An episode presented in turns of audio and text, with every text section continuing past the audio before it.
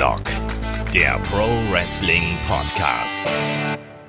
Ja, hallo und herzlich willkommen zu Headlock, dem Pro Wrestling Podcast, Ausgabe 240. Heute widmen wir uns der Geschichte des Intercontinental Championships, sprechen über seine Bedeutung, seine Herkunft, über ganz viele prominente und vielleicht auch ein paar minder prominente Titelträger und all das, was mit diesem prestigeträchtigen Titel zu tun hat. Das war natürlich ein Thema, über das unsere Supporter abgestimmt haben. Mein Name ist Olaf Bleich, ich bin euer Host und bei mir ist heute der Christian Dörre von Computec. Moin Chris.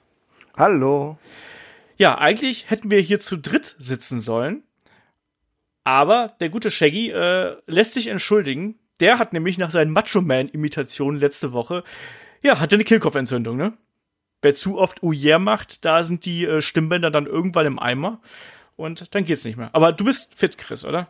Ich bin halbwegs fit, ja. Aber ich habe gar nicht mitbekommen, dass das der, äh, der Podcast ist, über den unsere Zuhörer abgestimmt haben. Tja.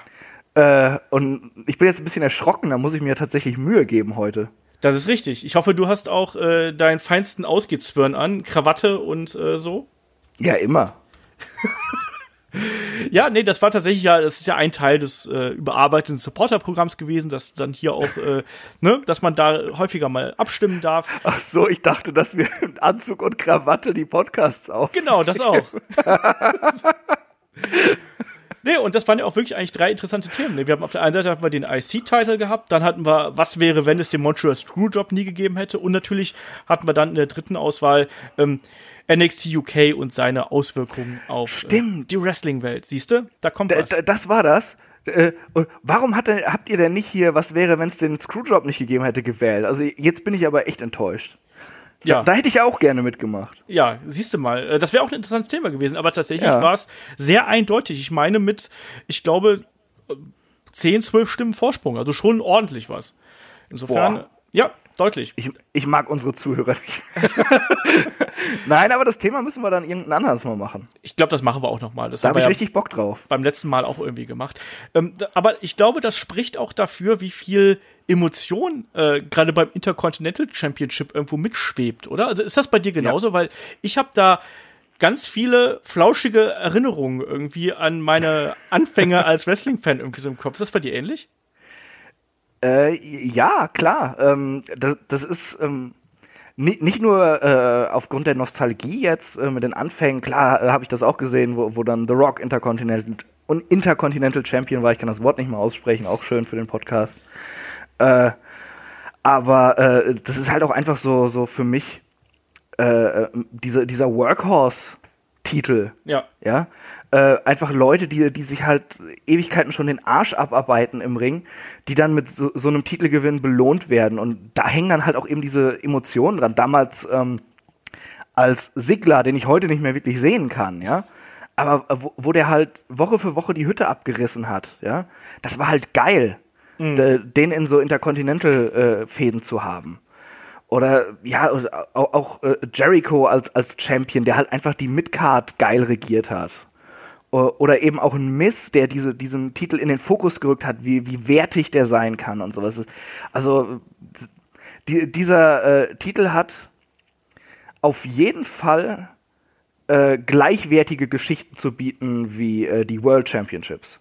Das auf jeden Fall. Und gerade auch in Sachen Emotionalität, um das nochmal aufzugreifen hier, ähm, ist es für mich auch ein Titel, der, der reicht da absolut dran, ähm, was, was die großen äh, Gürtel angeht. Ne? Also für mich ist es natürlich, ich bin ja ein paar Jährchen älter als du, bei mir hängt diese Emotionalität und diese ganzen Erinnerungen ganz stark mit den 90ern zusammen. Ne? Also egal, ob es jetzt, äh, ich glaube, den ersten Intercontinental Champion, den ich gesehen habe, war wahrscheinlich der Honky Tonk Man, der dann äh, wahrscheinlich aber auch sehr viel, sehr kurz später dann vom äh, Ultimate Warrior entthront worden ist. Und dann eben auch Leute natürlich wie Mr. Perfect. Ich finde Mr. Perfect, da kommen wir auch gleich nochmal drauf zu sprechen, ist für mich jemand, der prägt den Gürtel bis heute und auch ein Bret Hart und ein Shawn Michaels später, ein Razor Ramon, diese ganze frühe Generation der 90er und dann eben später auch die Leute, die, die du angesprochen hast, auch ein Chris Jericho, ein Chris Benoit und wie sie nicht alle ge geheißen haben. Kurt Angle von mir aus auch, eine Doppelchampion damals mit ähm, European Title und so. Äh, Dilo Brown auch. ähm, waren alle dabei, ne? Und, und äh, ich finde, man, man hat dann zwischendurch ja auch so, hat dieser Titel ja so bestimmte Bahnen genommen, auch über die werden wir reden, wo man das Gefühl gehabt hat, so ja, äh, da hat WWE irgendwie so ein bisschen den Ball fallen lassen. Man hat sich dann gedacht, der ist nicht so wichtig, aber trotzdem für ganz viele Fans ist eben, wie du schon gesagt hast, der hängt äh, viel damit zusammen, dass es so der Belt ist für die Aufsteiger, dass es sozusagen der Stepping Stone ist, den du betrittst, bevor du nach ganz oben greifst. Das war ja damals auch einfach so. Nicht nur für die Aufsteiger hinterher, sondern auch einfach um so einen weiteren äh, Fixpunkt in den Shows zu haben. Also wo du gerade den, den Honky Tonk Man genannt hast, ähm, wo du übrigens den schönsten Tippfehler aller Zeiten erhandout hattest. das ist ein Arsch. Äh, Olaf äh, hat nämlich vom Monkey Tonk Man geschrieben.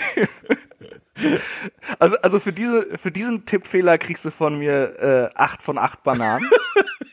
Passt ja auch zum. Man muss aber auch Monkey Tonk eigentlich aussprechen. Auf jeden Fall wunderschön. Sorry, dass ich an deinem gottgleichen Status bei den Hörern gerade kratze, aber äh, Ja, du bist auch nicht unfehlbar. Nein, ähm, Weil meine Honky Tonk äh, Statue ist gerade ein bisschen in sich eingefallen. Weißt du? ist egal, äh, die ist in Lebensgröße und daher eh nur einen Meter groß. Ähm, nee, wenn ich Honky Tonk Man höre, dann muss ich auch immer an Santino Marella denken. ja. Erinnerst du dich an diesen geilen Title Raid von ihm, wo er eigentlich to totale Graupe war und immer nur von Beth Phoenix gerettet wurde? Aber, aber diese Story war halt so lustig, weil er sich selbst so geil fand und seine Promos so unfassbar lustig waren. Und er wollte ja immer den, äh, den Rek die Rekordregentschaft vom Honky Tonk Man äh, brechen, den er immer den Honky Donk Man, äh, Honky Donkey Man genannt hat.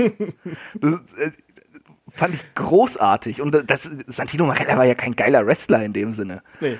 Aber ähm, dieser Titel hat halt auch so seine eigenen Geschichten gehabt und in der Zeit, wo halt auch viel, viel Mist einfach in der WWE war, war das äh, richtig gelungene Comedy damals sogar. Das sagt man nicht oft über. WWE. Ich mochte, ja, gerade aus aktuellem Anlass sagt man das garantiert nicht allzu oft.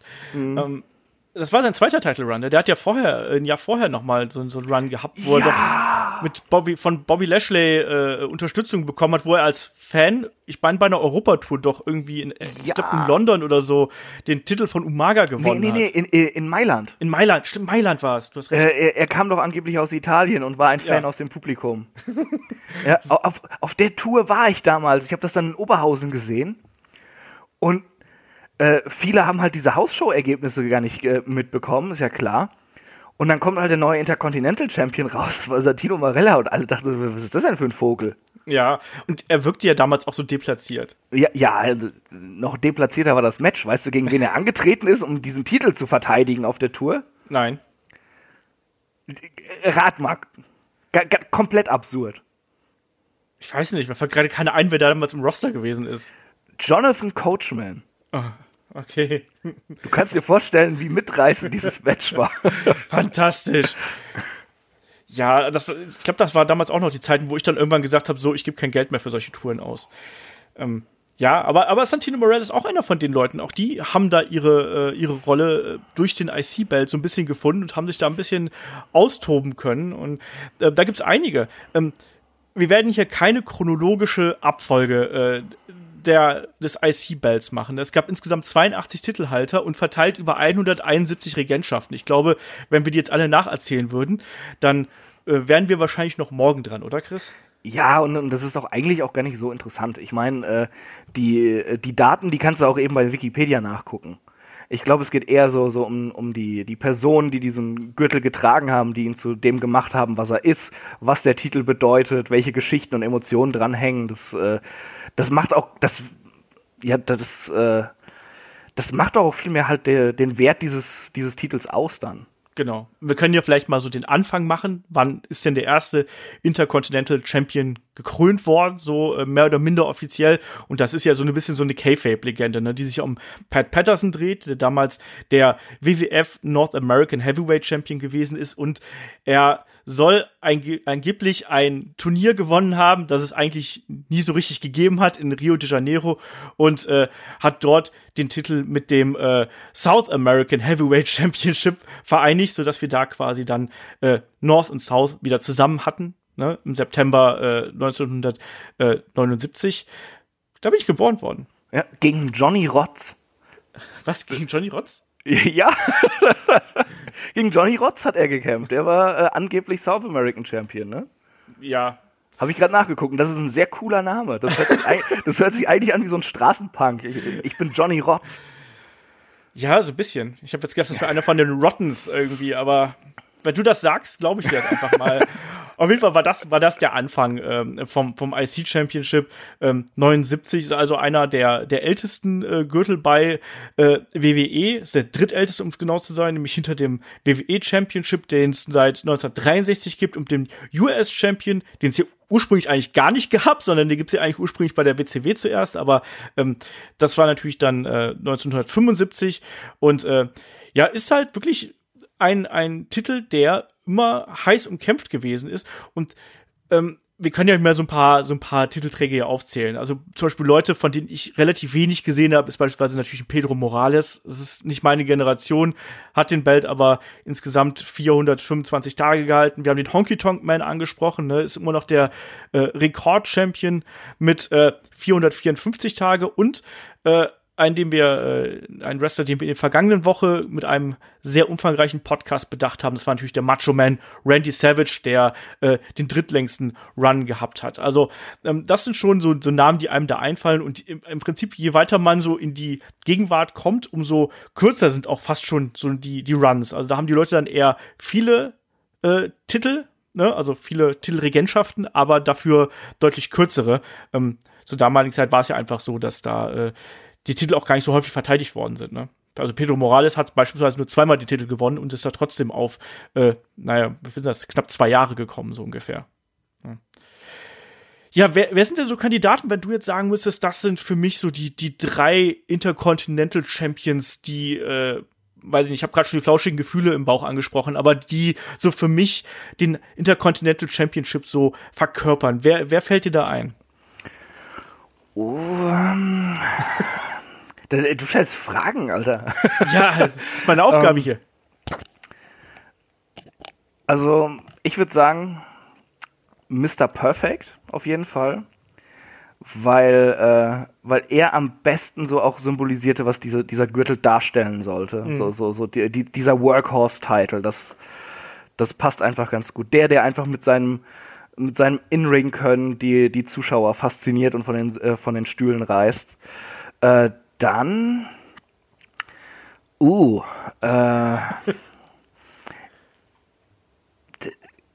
verdammt, das ist echt schwierig. Ganz ehrlich, The Miss. Mhm. Aus der neueren Ära Aus würde ich ihn auch dazu, dazu zählen, auf jeden Fall, ja. The, The Miss äh, ist auf jeden Fall äh, eben durch seine gerade hinterher sehr coolen Title Runs äh, hat der sich äh, zum Hall of oder zum Future Hall of Famer gemacht.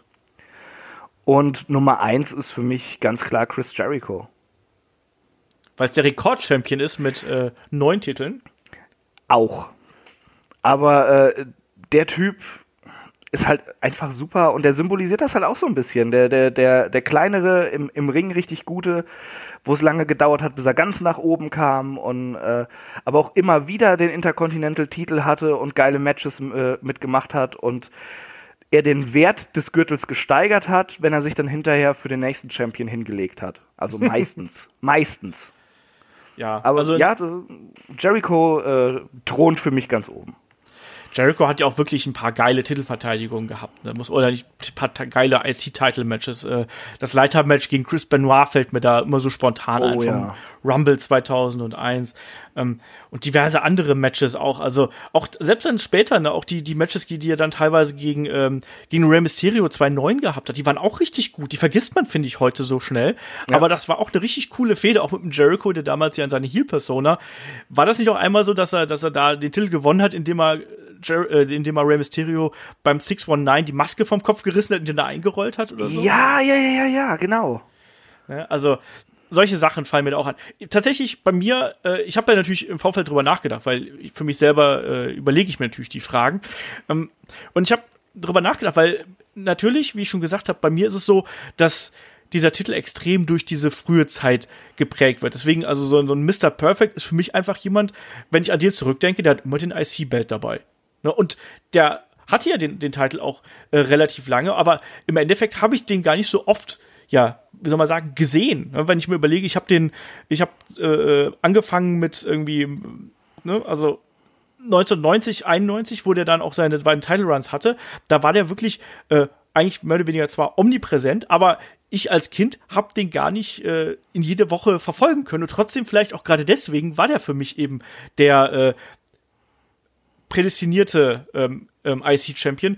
Und mhm. immer wenn ich eigentlich dran denke, lustigerweise, muss ich immer dran denken, wie das der eigentlich die meisten IC-Matches bei den großen äh, Pay-Per-Views dann verloren hat. Also egal ob bei WrestleMania, äh, beim SummerSlam äh, 91 gegen Bret Hart oder auch bei WrestleMania 7 gegen äh, den Texas Tornado, Kerry Van Eric, irgendwie hat er immer verloren. Und trotzdem ist er irgendwie auf seine gut über 400 Tage Titelregentschaft gekommen innerhalb dieser zwei Jahre, weil im Endeffekt hat er seinen ersten Titel am 23.04.1990 gewonnen, dann äh, knapp vier Monate später wieder verloren und ein Jahr drauf, also 1990, äh, ein paar Monate drauf, Ende, Ende 1990, dann eben für knapp halbes, äh, dreiviertel Jahr gehalten, bis äh, August 91. Also es war eigentlich gar nicht so ewig lange, aber der hat dann doch schon bei ganz vielen einen äh, bleibenden Eindruck hinterlassen, auch genauso wie einen Razor Ramon. Gehört da für mich auch mit rein. Ne? War auch jemand, der, äh, der den Titel extrem geprägt hat, nicht zuletzt auch durch seine, äh, durch das Leiter, durch die Leitermatches mit Shawn Michaels, finde ich.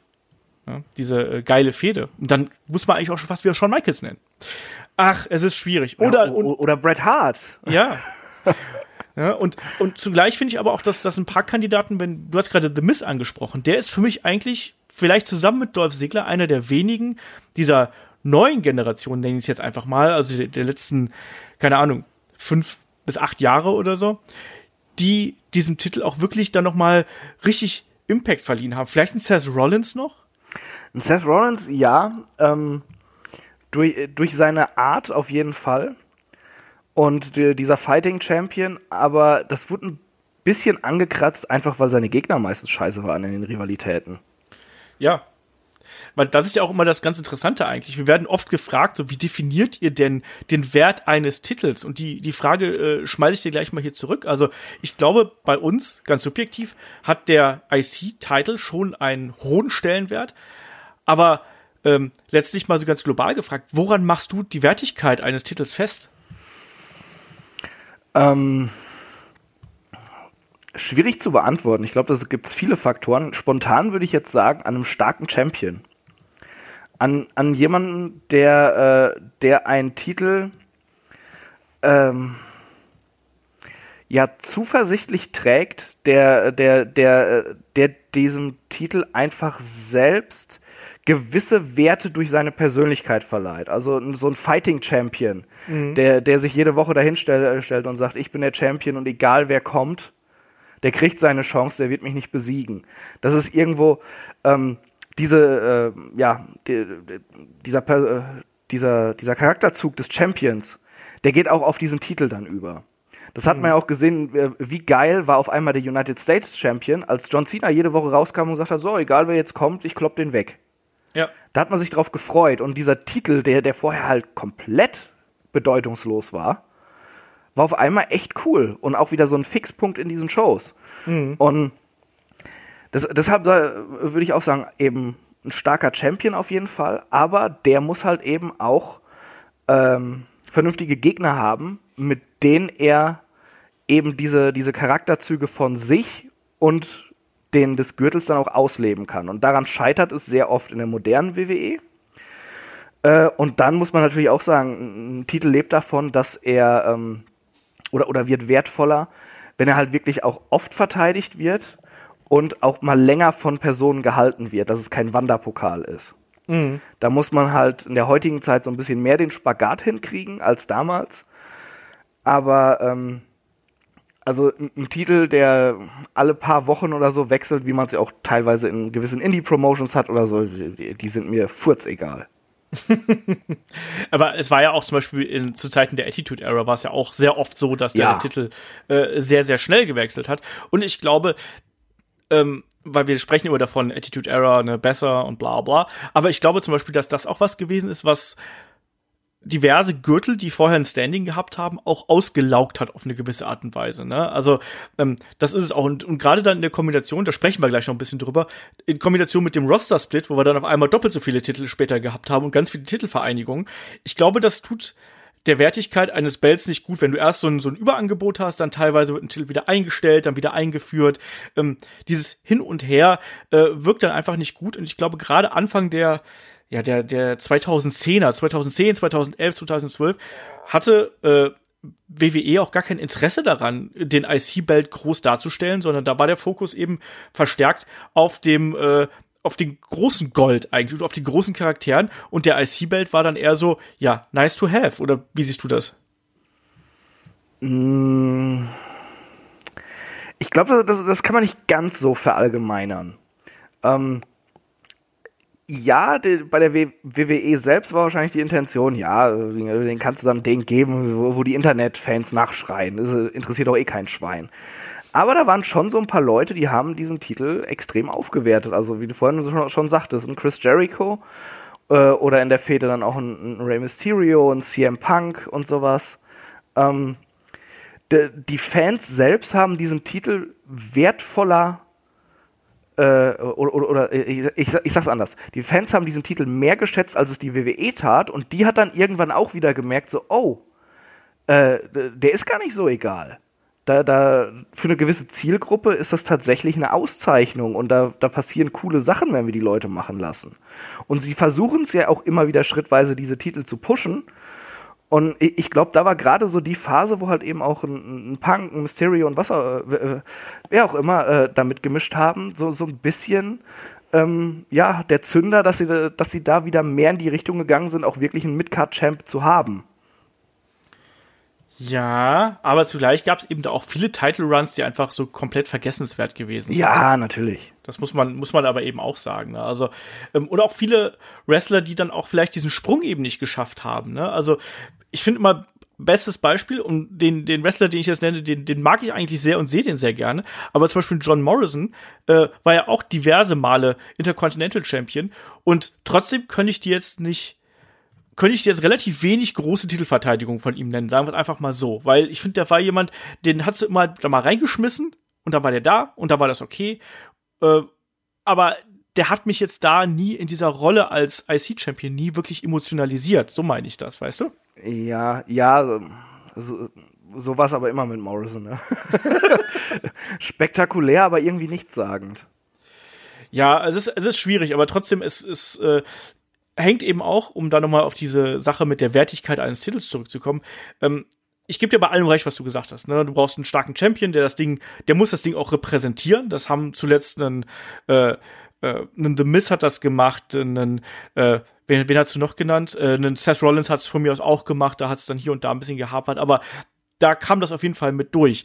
Ähm, du brauchst natürlich die passenden Gegner und du brauchst auch die passenden Fäden. Ich finde es ganz wichtig, dass du auch wirklich diese starken Midcard-Fäden gehabt hast, äh, wo dann auch wirklich ja um was gefochten worden ist, ne? Und wo dann sich auch von mir aus Leute äh, mehrfach in immer härteren Matches auseinandergesetzt haben. Ne? Also wie gesagt, die Matches mit, weiß ich nicht, Benoit und Jericho von mir aus damals oder auch Michaels und Ramone beispielsweise, äh, selbst selbst sowas wie einen äh, wie einen Bret Hart gegen Roddy Piper war ja damals, das hat sich auch eine, eine ganze Zeit lang gezogen, erstmal bis es dann zu, zu dem äh, Match bei WrestleMania gekommen ist. Das war ja dann schon äh, quasi kurz nach dem Rumble ging das ja dann mehr oder weniger los und äh, da war eben auch eine Geschichte dahinter.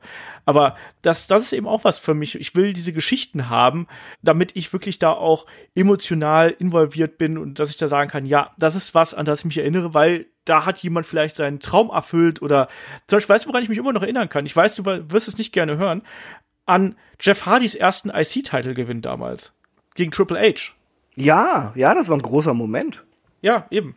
Was heißt nicht gerne hören? Das ich weiß, dass du Jeff Hardy nicht magst. Ja, und deshalb kann ich ihn trotzdem halbwegs objektiv einordnen. Ist, ich bin ja nicht komplett hasserfüllt. Achso, nicht komplett, na gut. Nee, äh, aber äh, ja, alles, was du äh, sagst, ist richtig. Und, und der Intercontinental äh, äh, Championship, das ähm, ist halt auch ein Wrestlermacher, kann man eigentlich so sagen.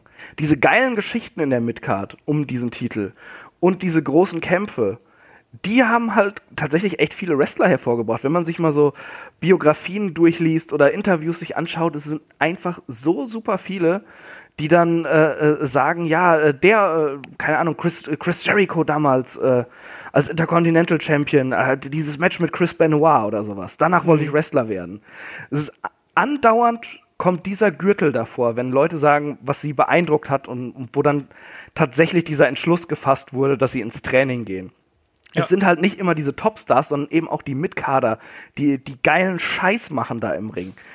Warum hast du es so oft, dass, äh, dass Wrestler, die zum ersten Mal diesen Gürtel gewinnen, auch bei anderen Gürteln oder so, ja? Warum fangen die an zu heulen und sind so emotional? Das ist nicht einfach nur, weil die sich hochgearbeitet haben und das eine Belohnung ist. Das ist, weil die damit auch was verbinden. Mhm. Da hat jemand äh, damals, keine Ahnung, äh, das Leitermatch zwischen, zwischen The Rock und Triple H geschaut und war davon komplett fasziniert. Und, und dieser Gürtel war, war einfach der, der, der größte Preis, den man sich vorstellen konnte für den. Und der gewinnt dann den IC-Belt und, und dann kullern halt die Tränen im Ring. Das ist, da hängen halt unfassbar viele Sachen einfach dran. Ja, weil, wie du schon richtig Sorry sagst, fürs Abschweifen. Viele, nee, ist alles gut. alles gut. Das ist, das ist vollkommen richtig, ne, weil viele wissen auch, was das äh, bedeuten kann und was das, äh, was der Sieg des Intercontinental Champions auch wirklich äh, für einen Schritt sein kann. Und man hat ja auch gesehen, dass der Intercontinental Champion Titel auch durchaus äh, Main Event tauglich ist, um es einfach mal so zu sagen. Ne? Wir wissen, dass äh, das WWE Booking gerne an dem großen Gold klebt irgendwie, weil was so bestimmte Events angeht. Aber zum Beispiel ein Match, über das wir immer wieder sprechen, ne? äh, WrestleMania 6, hätte nicht so funktioniert zwischen dem Ultimate Warrior und Hulk Hogan, wenn das nicht Title for Title gewesen wäre und wenn auch der Warrior nicht vorher ein absolut dominanter Intercontinental Champion gewesen wäre. Nur so als ein Beispiel. Wir haben natürlich noch ja? SummerSlam 92, ne? Darf man auch nicht vergessen. Da äh, Bret Hart gegen den British Bulldog. Äh, auch so ein Ding, was, äh, ja, wie geil war das damals, ne? Und, ja. und da hatten wir Macho Man gegen den Ultimate Warrior in der Midcard irgendwo. Äh, auch, also, auch Bret Hart gegen Roddy Piper. Das, das ja? hat auch dem Titel so viel Prestige gebracht, dieses Match. Ja. Und oft war es eben auch der Showstealer. Du hast auch gerade The Rock gegen äh, Triple H angesprochen. Das war beim SummerSlam 98, oder? Wenn ich mir jetzt nicht komplett das täusche. Kann gut sein, ja. Ich habe das auch nicht mehr genau im Kopf. Aber, aber dieses Match, das, das habe ich. Das hat sich eingebrannt bei mir. ja, das war, das war auch richtig geil. Ne? Und äh, wie gesagt, den IC-Belt, den haben wir häufiger äh, im, im Main Event gesehen. Teilweise in, in äh, herausragenden Matches, wie ich gerade äh, angesprochen habe. Zuletzt natürlich auch bei, äh, bei Extreme Rules 2018. Da haben wir sehr drüber geschimpft. Du erinnerst dich vielleicht noch. Das Iron Man Match zwischen Seth Rollins und Dolph Ziggler damals. Oh, da, war ich nicht mit im Podcast. Echt? Dann hast du einfach nur so geschimpft. Ich weiß, dass Kai sehr begeistert gewesen ist, aber. Äh, ja, stimmt, so. stimmt. Da, hatte, da hatte ich in unseren Chat geschrieben, ob er, ob er schon mal ein anderes Iron Man Match geschaut hat. ja, das fand ich auch nicht so toll. Aber ich fand es auch nicht so katastrophal wie viele andere. Aber nee, aber es gibt bessere Iron Man Matches, sagen wir Ja, so. definitiv. Ja. Der ähm, Kai halt, ne? Ähm, wenn wir jetzt gerade schon bei diesen, bei diesen Wegen sind, die der ähm, Belt genommen hat, ne, ist ja auch wieder ganz interessant. Wir haben es WrestleMania 6 gesehen, Title Unification, danach äh, äh, Mr. Perfect als neuer Titelträger, nachdem, Ho äh, nachdem der Warrior sein äh, IC-Belt abgegeben hat. Wir hatten China als äh, erste Frau, die ein IC-Belt gewonnen hat, in einem furchtbaren, wie hieß das damals, Good House Housekeeping-Match bei No Mercy?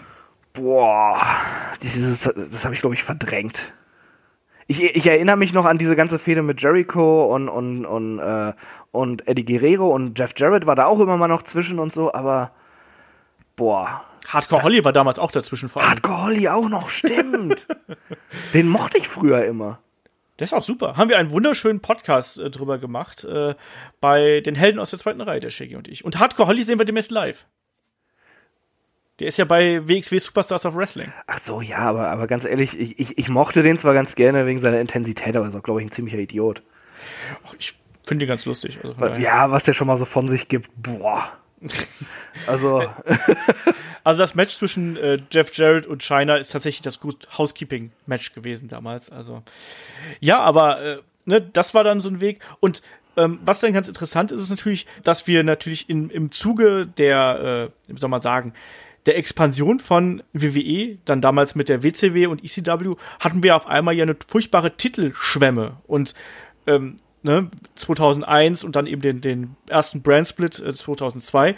Ähm, wie, wie, wie siehst du die Sache, ähm, dass dann auf einmal so viele Titel ähm, quasi auf den Markt gekommen sind, inklusive einem zweiten Midcard-Belt ja mit dem United States Championship ähm, und ständig ist irgendwas gewechselt. Ähm, hat das macht sowas für dich den äh, IC-Belt auch ein bisschen unwertiger, um es mal so auszudrücken? Ja, auf jeden Fall. Also je mehr Titel du hast, desto mehr heben sie sich halt gegenseitig auf in der Wertigkeit, das ist ja klar. Ähm, aber ich muss auch dazu sagen, dass ich das damals nicht ganz so empfunden habe. Da fand ich das geil. Dass, oh, es, ist, es gibt ja mehr Titel und dann mehr große Matches und äh, halt war ich noch ein bisschen jung, ne? Aber nee, äh, wenn du zu viele Titel hast, das taugt nichts, genauso wie wenn du zu wenig Titel hast. Also ja. ähm, man sieht es ja sehr oft an, an kleineren Indie-Promotions, gerade in Europa, die haben dann höchstens irgendwie einen World-Title oder sowas, ja, wo man sich denkt, okay, ihr veranstaltet irgendwo im Hinterhof, World-Title ist vielleicht ein bisschen hochgestochen für euch, ja, aber den, den habt ihr, aber keine Tag-Team-Champions, keinen Mid-Card-Champion-Gürtel, so, und das sind halt so Sachen, um die, ähm, um die du ja eine Liga aufbaust. Du brauchst Absolut, ja. auch diese Abstufungen. Ähm, sonst hast du ja gar keine Struktur in deinem Roster, in deinem Booking, in was auch immer. Und wenn du halt zu viele hast, fehlt dir ebenfalls die Struktur. Dann ist alles einfach nur kreuz und quer und durcheinander und jemand, der gerade den einen Titel verloren hat, kann morgen gegen, äh, für den anderen antreten. Das ist, äh, ja, das verwässert alles. Ja. Ich fand das damals auch, also tatsächlich, ich fand es damals auch gut, erstmal, dass wir mehr Titel hatten, weil man natürlich dann noch immer diesen Kontrast gehabt hat, WCW und äh, WWE irgendwo. Aber es hat sich dann schon irgendwann merkwürdig angefühlt, wenn du dann ständig, dann gab es ja bei der Survivor Series 2001, gab es ja die äh, Title Unifications damals mit Test gegen Edge. So, und ja, das, dann hat eben Edge den IC-Belt davongetragen. Ähm, beim, beim, beim Brand Split hat man dann ja quasi den IC-Belt genutzt, um da noch mehr überflüssige Titel so mit reinzustopfen. Ne? Dann gab es ja zuerst die Geschichte, dass der IC-Belt mit dem ähm, mit dem European-Title ja äh, äh, verschmolzen ist und dann anschließend ja auch noch mal quasi mit dem Hardcore-Belt, einfach damit man so ein bisschen die ganze Geschichte eindampft. Mhm. Ähm, alles hat übrigens Rob Van Dam hinter gewonnen. Rob Van Dam war quasi der letzte Hardcore-Champion und der letzte European-Champion irgendwo. Das ist schön für ihn. Statistik. Wir haben hier einen Lehrauftrag, Chris. Ja, nee, das musst du auch schon mal sagen. Ja, falls Rob Van Dam selbst zuhört, äh, dann erinnert er sich vielleicht auch wieder dran durch, durch die ganzen Marihuana-Schwaden, die um ihn herum geistern gerade. Er ist doch jetzt wieder bei Impact unterwegs übrigens. Ich habe letztens in Ist er das? Ja, ich habe letztens in einem Segment mit Ethan Page gesehen, wo er sein Comeback gegeben hat und ist ein bisschen runder geworden, der gute Herr Van Damme. Naja. Rolling Thunder halt. Ne? er, er wirkt einfach ein bisschen so, als hätte er einen kleinen Bauch bekommen. Also mehr Bauch, ja, als es früher der Fall gewesen ja, ist. Aber, gut. Äh, aber ganz ehrlich, ähm, dafür ist sein, ähm, sein Outfit auch unvorteilhaft, wenn du so, so einen kleinen, ich glaube, wenn du dann nur einen kleinen Bauchansatz hast, ja, den man ihm ja nur wirklich zugestehen kann, ja. ähm, dann sieht man das schon viel doller als äh, ist eigentlich, äh, ja, die Leute sehen müssten, sagen wir es mal so. Das ist richtig. Ich äh, gestehe mir inzwischen auch einen Bauchansatz ein, ähm, im gehobenen Alter. Auch wenn ich mal Singlet trage, abends vom Fernseher. oh, neue Gedanken, neue Gedanken. äh, neue Gedanken. Ähm, Dieser verdammte äh, sexy Ola. ich habe ich hab die auch selbst gespraypainted, weißt du, den, den Singlet, so wie es Rob Van gemacht hat mit Headlock vorne drauf. ähm, äh, es gab ja dann noch, es gab ja dann noch eine Unification. Es war ja dann äh, September, Ende September 2002 ähm, wurde dann ja noch mal der IC-Title mit dem äh, damals Raw exklusiven World Heavyweight Title ähm, in einem Match zwischen Triple H und dem damaligen IC-Champion Kane noch mal vereint. Und übrigens Katie Vick. Ähm, und ja. dann gab es plötzlich nur noch einen Raw-Champion und äh, der IC-Belt war dann weg. Und kaum war Eric Bischoff weg, ähm, hat dann Stone Cold Steve Austin, äh, der Co-General Manager damals, hat dann eben ja den wieder zurückgebracht. Und auch das, da, da frage ich mich halt so, warum, warum macht man ihn dann überhaupt erstmal weg? Verstehe ich halt nicht. Das hat mich damals schon echt genervt. Das war kompletter Bullshit, aber das fiel halt auch so ein bisschen in die Super-Ego-Ära von Triple H, glaube ich, rein. Das äh, ist durchaus möglich, ja. Vieles kam einem ja wirklich so vor, als würde es nur gemacht, um nochmal zu zeigen, was Hunter für ein geiler Typ ist. Ja. Ja, also das, das mochte ich halt eben überhaupt nicht. Ich Und man auch hat auch gemerkt, dass äh, eine IC-Belt da auch wirklich fehlt, weil äh, es fehlte eben ein Ziel für die Midcard. Und letztlich darum geht's ja dann auch darum, wenn so Titel im Wrestling ausgefochten werden. Es geht ja, Ja. darum, dass die ein Objekt haben, das sie streiten können. Wenn es immer um die goldene Ananas geht, dann bringt das nichts. Ganz genau, das ist das, was ich vorhin sagte. Du, du brauchst eine Struktur. Du hast ja nun mal äh, diese Klassenaufteilung, ja. Du hast ja Leute, die, die du nicht in den Main Event stellen kannst aus diversen Gründen, ob sie nun zu grün sind oder gerade erst debütiert sind oder was auch immer, ja, weil- dass ihnen Ausstrahlung oder ringerisches Können fehlt, was was auch immer halt, ne? Aber du brauchst irgendwas, dass die ein Ziel haben. Und wenn das nicht da ist, dann, dann hast du halt auch langweilige Wrestling-Shows. ja, das, Das, das ist wirklich so. Ja, natürlich. Bin ich, bin ich absolut bei dir. Also, wie gesagt, du, brauchst das einfach, damit du da, wie du schon gesagt hast, eine Struktur hast, damit die Wrestler ein Ziel haben und auch damit die quasi diese nächste Stufe gehen können. Du hast gerade gesagt, es ist, das ist, für viele Wrestler ist es wirklich dann auch der Punkt gewesen, ähm, dass sie erstmal den IC-Belt gewonnen haben. Wir sprechen gleich noch über ein paar andere Leute. Ich will auch noch ein paar IC Reigns irgendwie ansprechen, die ich so im Kopf gehabt habe. Ähm, was ich noch ganz kurz erwähnen wollte, weil wir gerade beim Thema Brand Split, Superstar, Shake-Up, Brand Extension, was auch immer sind, ähm, der äh, Midcard-Title war auch immer sehr beliebt, dass man den hin und her schieben konnte. Das äh, ist auch was, was mich übrigens auch immer so ein bisschen gestört hat. Wie ist das bei dir? Also ne, beim, bei, beim Ende des Brand Splits war es ja dann so klar, der IC-Belt kann eben bei Raw und SmackDown erscheinen. Zum Beispiel beim 2009er Rey Mysterio von äh, ist rüber zu SmackDown gegangen. Beim 2017er Shake-Up ist äh, ist Dean Ambrose zu Raw gegangen. Beim 2019er Shake-Up wissen wir alle, ist Finn Bella zu SmackDown gegangen. Ist egal, der kann jetzt eh überall äh, auftauchen, weil Wildcard Rule. Aber theoretisch auch. Ähm, wie ist deine Meinung dazu, dass man gerade hier so ein bisschen den die den Midcard-Titel genommen hat, um so ein bisschen Bäumchen wechseldicht zu spielen? Finde ich komplett scheiße. Ja, kann ich nicht anders sagen. Ähm, du, du musst deine, deine Champions müssen protected also sein. Also die, die müssen einfach safe diesen Brand äh, äh, repräsentieren. Ja, das, das sind die Stützpfeiler deines kompletten Rosters. Und äh, die hin und her zu schieben, ist, ist blödsinnig. Das, und das wertet das sogar ab, weil dann, äh, keine Ahnung, der, der, der WWE-Champion ist sicher, wie sie es jetzt in den letzten Shake-Ups, glaube ich, hatten. Äh, aber der Inter Intercontinental Champion, das ist wurscht. Das ist einer von vielen. Das kannst du nicht machen. Deine Champions müssen safe sein, eigentlich. Ja. Vor allem hast du halt auch gewisse Identitäten. Ähm, ich meine, ähm, würde der Universal Champion zu SmackDown wechseln, hättest du halt einen roten Belt bei SmackDown oder du würdest ihn noch hässlicher machen, indem er blau ist. Das ist aber der Damenbelt. ja, das ist ein, ein, eine furchtbare Vorstellung alleine. Äh, aber es gibt halt diese Identitäten. Ähm, der, äh, sie haben es teilweise geschafft, die zu, zu kreieren, dass du den World Heavyweight Belt eben bei Raw hattest und die, die WWE Championship bei SmackDown. Das hat funktioniert.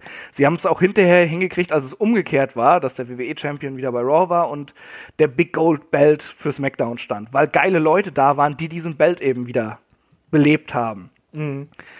Aber allgemein ist es blöd. Und ich finde, äh, der Intercontinental Champion gehört zu Raw und der US Champion zu SmackDown, weil SmackDown aus diesem ziemlich belanglosen und ziemlich hässlichen US Championship immer viel gemacht hat. Also äh, es gab ja äh, Zeiten, wo es bei SmackDown richtig dunkel war Ja. und dann halt so einzelne Leute immer ins Rampenlicht getreten sind, um die Gürtel groß zu machen. Dann man kann über JBL viel sagen, aber er hat SmackDown sehr sehr geil getragen, auch in Batista und was auch immer. Aber gleichzeitig haben dann auch bei, wann war das, 2005, 2006 rum, dann so Leute wie Chris Benoit und Booker T und Finlay und was nicht alles, die haben wöchentlich, haben die um diesen Gürtel gestritten. Und wenn sich viele anerkannte Leute darum streiten, ist er wertig. Ja.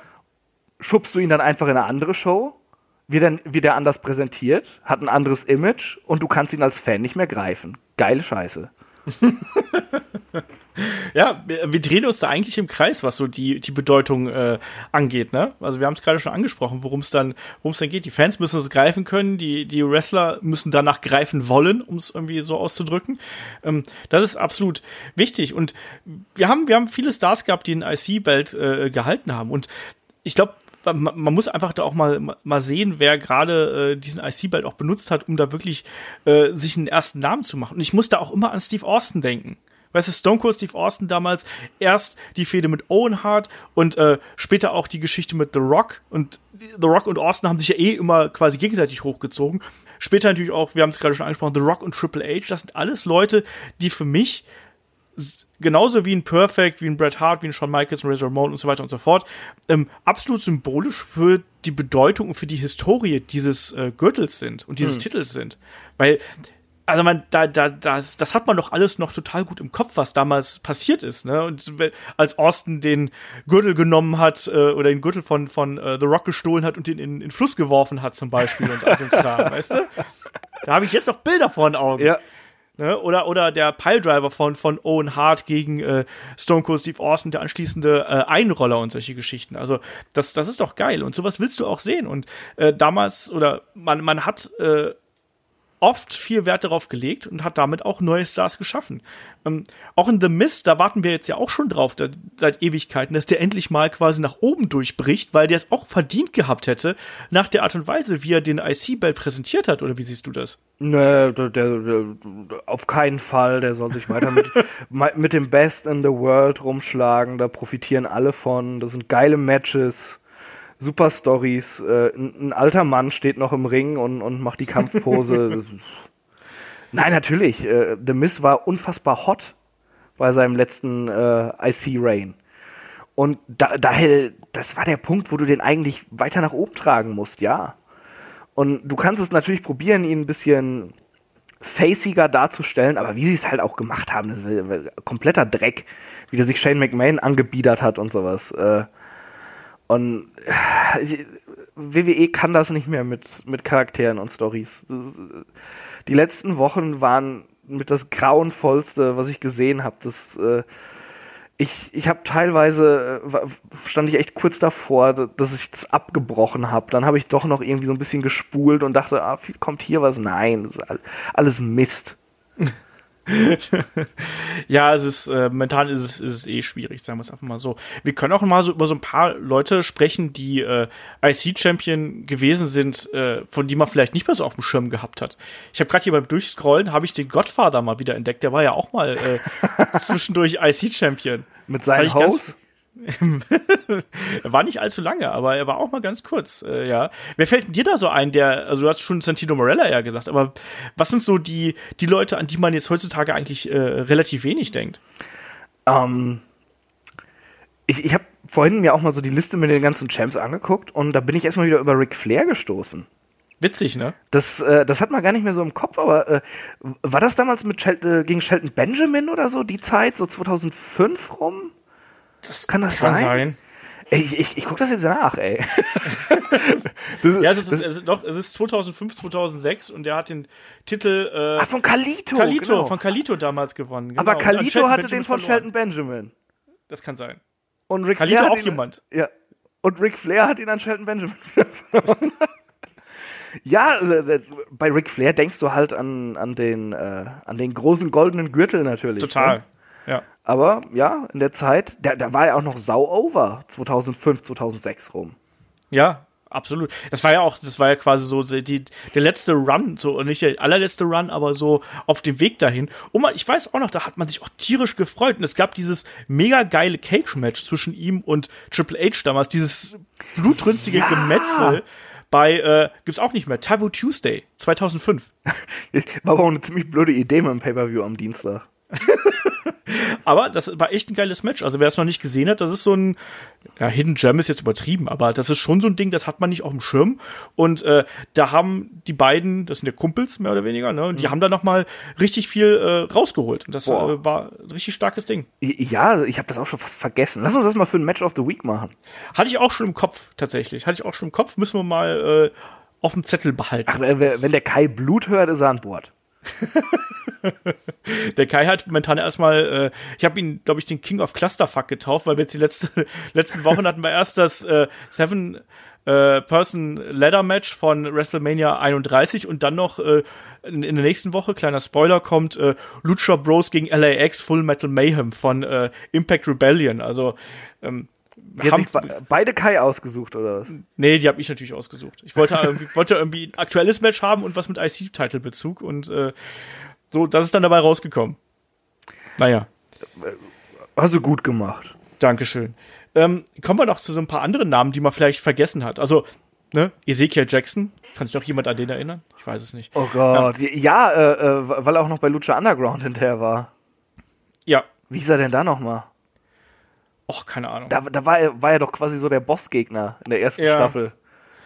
Ich Äh, weiß es, ich hab's vergessen. Was ich ihm halt auch nicht abgenommen habe, weil ich wusste, dass er Ezekiel Jackson ist und nicht so gut. Der war aber tatsächlich, äh, war das Big Rick? Ja, Big Rick, genau. Das klingt auch wie ein Bossgegner im Street Fighter-Spiel. äh, ich habe eher an Streets of Rage gedacht. Ja, aber, stimmt, aus Street Rage, ja. Ja, das stimmt. Ähm, jetzt ist mir jemand gerade noch eingefallen. Genau, Albert, ne, war damals auch, damals als noch, gab's, kannst du dich noch an, an äh, die Gruppierung X-Factor erinnern? Dunkel. Mit Justin Credible und X-Pac? Ach ja, ja, ja, ja. Ich Ja. glaube, ich bin einer der wenigen, der A, das Steam damals mochte, von Uncle Cracker gesungen. Und, und der das Stable gar nicht so scheiße fand, weil ich mochte Justin Credible aus der ECW total gerne. Also, naja, der ist noch jemand. Wer fällt dir noch ein hier an äh, Leuten, die wir hier wahrscheinlich nie wieder besprechen werden? Lance Storm. Ja, Aber ein cooler Typ. Lance Storm ist super. Ich Ja, äh, äh, schätze den sehr. Er hat ein sehr eigenes Charisma, aber wenn Leute sagen, er hat keine Ausstrahlung, finde ich das immer falsch. Er hat auf jeden Fall was. Er hat vielleicht nicht den Massenkompati die massenkompatibelste Ausstrahlung, aber äh, ist ein cooler Typ auf jeden Fall. Vor allem hat er einen sehr guten Humor. Ja. Und ich fand ihn auch als Wrestler geil. Also, also im Ring war der super. ja, also. Da gab es wenige, die dem das Wasser reichen konnten, ganz ehrlich. Hat übrigens, rate mal, von wem er den Titel gewonnen hat, weil ich gehe davon aus, dass du es nicht mehr weißt. Weil es schon einfach so lange her ist und weil es ein Match war, das zwei Minuten gedauert hat. Ähm, keine Ahnung. Äh, boah. Jetzt, Albert, Albert, okay. Zwei Minuten äh, bei Raw-Ausgabe 426, äh, 2001, Juli 2001. Okay, das, Naja, hast, das hast du ganz be bestimmt nicht nachgegoogelt, das wusstest du. Natürlich, ich habe alles in meinem Kopf. weißt du. Ähm. Sogar den Monkey Tonk Man. Sogar den Monkey Tonk Man. Ähm, dann gibt's natürlich auch noch so diese, die Klassiker, ne? Dean Douglas, ne? Shane Douglas damals, äh, dem man den Titel ganz, ganz kurz gegeben hat, so für, glaube ich, äh, mehr oder weniger einen Abend, ähm, bevor er dann am Ende wieder verlieren durfte. Ähm, er hat ja damals, als Shawn Michaels seinen Titel abgeben musste, ne, nach der, nach der Attacke in Syracuse, musste ja Shawn Michaels den Titel abgeben bei In Your House und dann hat Dean Douglas den bekommen und am Ende musste dann gegen, gegen äh, glaube ich, Razor Ramon hat er dann, glaube ich, verloren. Ähm, das sind diese ganzen eintägigen Geschichten und diese kurzen Sachen. Dann Zack Ryder ist auch so jemand, der hat den Titel auch äh, immerhin einen Tag gehabt. Lass ja, so stehen. ja, da habe ich mich auch sehr gefreut. da habe ich nämlich auf Kevin Owens gehofft. Tja, Ja. äh, manchmal kommen die Dinge nicht so, wie man sich das auch Aber äh, äh, William Regal sollten wir vielleicht nicht vergessen. Ja, absolut. Ich fand gerade seinen relativ kurzen Run, also, äh, äh, 2008 rum müsste es gewesen sein, äh, wo er äh, äh, wo er auch King of the Ring wurde, ne? ja. Das war super. Er war ein super Heel, hat im Ring überzeugt, hatte eine geile Ausstrahlung. Äh, ich finde, William Regal ist sowieso ähm, einfach ein begnadeter Performer vor der Kamera. Der kann alles. Und Ähm. wie du schon gesagt hast, Entschuldigung, wenn ich dir das Wort falle, Ja. aber wie du schon gesagt hast, auch hier, es hat dann einem, einem jungen Wrestler geholfen, Ja. ähm, dass ein, ein William Regal hier äh, als der erfahrene Veteran rübergekommen ist. Er hat ja dann diverse Matches gegen den CM Punk gehabt, also quasi mehr oder weniger so drei Wochen, äh, zwei, zwei Wochen in Folge, drei Matches. Ähm, und jedes Mal hat sich William Regal da rauswieseln können, bis, er, bis dann CM Punk am Ende als Jäger das Ding dann geholt hat. Auch ein CM Punk müssen wir hier nennen, dem hat der Titel auch geholfen. Auf jeden Also- Fall. Der hat den auch mitgeprägt, einfach auch mit seinen Fähigkeiten. Und auch, äh, ja, wie du es gerade sagtest, ein William Regal, der, der war halt so ein Arsch. da wolltest du halt sehen, wie er diesen Gürtel verliert. Ja. Und dadurch wird er halt auch wertvoller. Wenn wenn es dir am Herzen liegt, dass jemand etwas, was er schätzt, dass er das verliert, ja, da- dann hat es eine gewisse Wertigkeit. Ja, apropos, wenn dir was am Herzen liegt und äh, so. Äh, kannst du dich noch dran erinnern, dass Ryback auch mal äh, IC-Champion gewesen ist? Ach, leck mich. Aber das war doch so geil. Ich kann mich noch dran erinnern. Das war ja quasi, äh, war das nicht nach, nachdem äh, Daniel Bryan seinen Titel abgeben musste wegen Verletzung und so, den er bei WrestleMania gewonnen hat? Und da gab es ja den Elimination äh, Chamber um die IC Championship zwischen äh, Ryback, Dolph Ziggler, äh, King Barrett, Mark Henry, R-Truth und Sheamus. Und am Ende gewinnt das Ding doch Ryback und Daniel Bryan muss ihn dann noch overbringen. Ja, das war doch auch die, diese komplett gebotchte Mania, oder? Äh, Chamber. Das kann sein, ja. Kann das sein? Ja, ja, ja, ich glaube schon. Ich weiß es jetzt nicht genau. Auf jeden Fall Mark Henry, Sheamus, Chamber, da klingelt was. Oder war bei der anderen noch Big Show dabei? Ah, ist ja auch egal. Ich, ich habe bei anderen, ich weiß es auch nicht mehr. Aber ja, brauchen wir nicht drüber reden. Nee, nicht so wirklich. Ryback war als, als Wrestler, fand ich den furchtbar. Und äh, ich glaube, die Privatperson, wie auch immer er heißt, äh, hat auch ziemliche Schraube locker. äh, er hat das Wrestling halt erfunden, wenn man ihn so sprechen hört. ähm, boah, nee, äh, ganz dunkles Kapitel. Deswegen wollte ich ja hier nochmal genannt haben. Wir hatten auch einen Mountie, der das Ding nochmal ganz kurz gehalten hat. Äh, von Bret Hart übernommen, äh, 92, 91, äh, Anfang 92 und dann an Roy Piper abgegeben, äh, um dann bei WrestleMania 8 das geile Match hier Bret Hart gegen Roddy Piper. Ähm, da sind einige dabei, auch so, die so ein bisschen dazwischen fallen. Wir haben übrigens, also der, der passt jetzt überhaupt nicht in diese Kategorie, sondern er passt auch in die Kategorie mit, der hat es wirklich geprägt. Wir haben auch einen Eddie Guerrero noch nicht genannt. Der war auch äh, oh, wichtig ja. für den Titel und den kann man ja gar nicht äh, oft genug nennen. Ähm, weil der auch äh, tolle Matches abgeliefert hat. Zwei Runs hat er gehabt, äh, knapp 100 Tage den Belt gehalten, 2000 und 2002. Ähm, ja, die größten Namen waren dann, waren dann schon irgendwo dabei auch und haben das, haben das eben genutzt. Und, und, und, der, der, der IC-Run von Eddie Guerrero, das war auch so, so, so, so eine richtig äh, schmierige Zeit von Guerrero. ja, den hat man, äh, äh, wie sagt Homer in einer Folge zu Bart, er ist ein Junge, den man gerne hasst. Das war ja der 2000er Eddie Guerrero, wo er sich doch damals gegen seine Mama Sita gewandt hat, oder war das nicht so, dass er das? sie quasi betrogen hat? Ja, und dann ja. Oh, ich weiß es nicht mehr genau. es verschwimmt irgendwie alles. Aber ich kann das jetzt schon sagen, wo wir vorhin so über China und The Rock und sowas äh, gesprochen haben. Äh, ich glaube, ich setze mir jetzt mal als Ziel von vom Montreal Screwjob an bis irgendwie 2002 oder so alles zu gucken. Nochmal. In, in, in so einem Rerun. Chronologisch ab der Series 97 alle Pay-Per-Views und Raw-Folgen. Ja, mach das mal. Machen einige gerade tatsächlich. Ich habe diverse Male schon Mails bekommen, mit dass sich äh, einige Hörer irgendwie, sei es jetzt den Mann den Night War angehört haben, äh, angeschaut haben oder eben andere Shows einfach so hintereinander, weil sie das aktuelle Produkt momentan nicht abholen. Das ja, ganz ja genau. Verstehen. Weißt du, dann habe ich eine Ausrede, dann so, oh, neue Raw-Folge, keine Zeit zu. Ich, ich bin Jahr 98. Ähm, dann lass noch mal, nachdem wir jetzt, glaube ich, ganz gut hier die, die großen Namen abgefrühstückt haben und auch so ein paar der kleineren Namen, lass doch vielleicht noch mal so ein bisschen in die aktuellere Ära äh, eintauchen. Wir haben einen The Mist genannt, der, glaube ich, dafür äh, prädestiniert gewesen ist, genauso auch wie seine Fehde natürlich auch gegen Dolph Ziggler damals vor ein paar Jahren, auch absolut geil. Ähm, meine Frage, ich glaube, die habe ich damals schon mal ein paar Mal beantwortet oder schon, haben wir schon mal drüber geredet, aber glaubst du, dass diese Brock Lesnar-Ära, wo ja wirklich dann auch der Universal-Title äh, quasi nicht zugegen gewesen ist, hat das dem IC-Belt geholfen, dass der mehr Aufmerksamkeit gewonnen hat oder hat es generell einfach dem Produkt so geschadet, dass das dem Titel auch nicht mehr helfen konnte? Äh, ich glaube eher letzteres. Der, der Intercontinental-Titel hätte davon profitieren können dass du sowohl den Gürtel als auch den Titelträger stärkst. Aber ähm, einmal hast du halt dieses Midcard-Image beim Titel, das musst du ein bisschen mehr loswerden. Ich meine, das ging ganz gut mit Rollins, der ja so ein bisschen dazwischen stand, zwischen Main Event und Midcard. Ähm, aber äh, ja, ich, ich fand die, die Rivalitäten darum nicht so geil. Also Dolph Ziggler brauche ich heutzutage einfach nicht mehr. Äh, mit Drew McIntyre im Schlepptau hast du dann tausendmal das gleiche Match gehabt. Dann Dean Ambrose, äh, ja, hätte man sicherlich was draus machen können, aber im Endeffekt, äh. Ich bin da auch so ein bisschen zwiespältig, so rum heißt es. Ähm, einfach, weil ich finde, wie so oft in der äh, jüngeren Vergangenheit bei WWE hat da die Kontinuität gefehlt. Ich finde, man hat wirklich da oft äh, so Ausbrüche nach oben gehabt, aber man hat dann auch einfach zwischendurch auch immer wieder den Ball fallen lassen, wo dann mhm. gesagt hast, ja, okay, das war jetzt irgendwie ganz nett, aber mehr dann eben auch nicht. Vor allem so unnötig, ne? Ja, natürlich. Also das, bei WrestleMania 34 hattest du ja dieses richtig, richtig geile Triple Threat mit Bella, Miss und Rollins. Yes. Und Miss war so ein geiler Champion, dass du, dass du ihn zwar cool fandest, aber ihm trotzdem dabei zusehen wolltest, wie er den Gürtel verliert.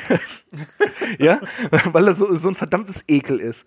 Und dann hast du die beiden Fan-Favorites gehabt mit, mit Bella und Rollins. Sie machen ein geniales Match. Rollins, äh, also unfassbar over. Also ich, ich, ich würde sagen, äh, also ich war ja in der Halle, ne? Das hast du halt gemerkt, das war ein Main-Eventer einfach. Der kommt da raus und 80.000 Leute brüllen Burn It Down Ja.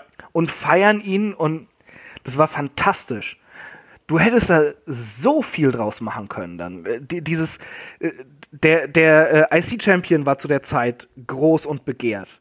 Du hattest ähm, äh, dann einen Titelträger, der einfach komplett heiß war gerade. Die Leute fressen ihm aus der Hand.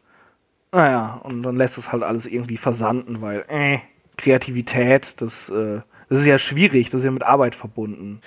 So ist es dann eben. Ne? Das war auch da. Ne? Da, da hat man es dann eben auch versäumt. Und auch da nochmal einen kleinen Rückgriff. Ich finde auch, dass, dass zum Beispiel Leute wie eine, wie eine Kofi Kingston damals, ne? der ist auch vierfacher IC-Champion.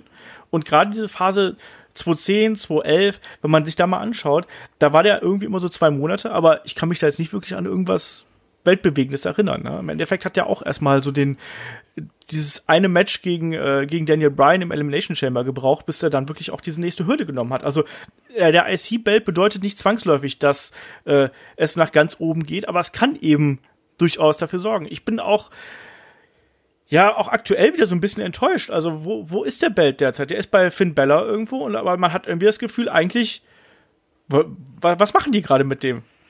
Es ist halt, glaube ich, auch einfach so ein sehr simples Denken oft bei der WWE. So, so ja, äh, äh, die, die Internetfans, die mögen den, äh, jetzt hat er den Titel, den die auch mögen, äh, ja, läuft schon.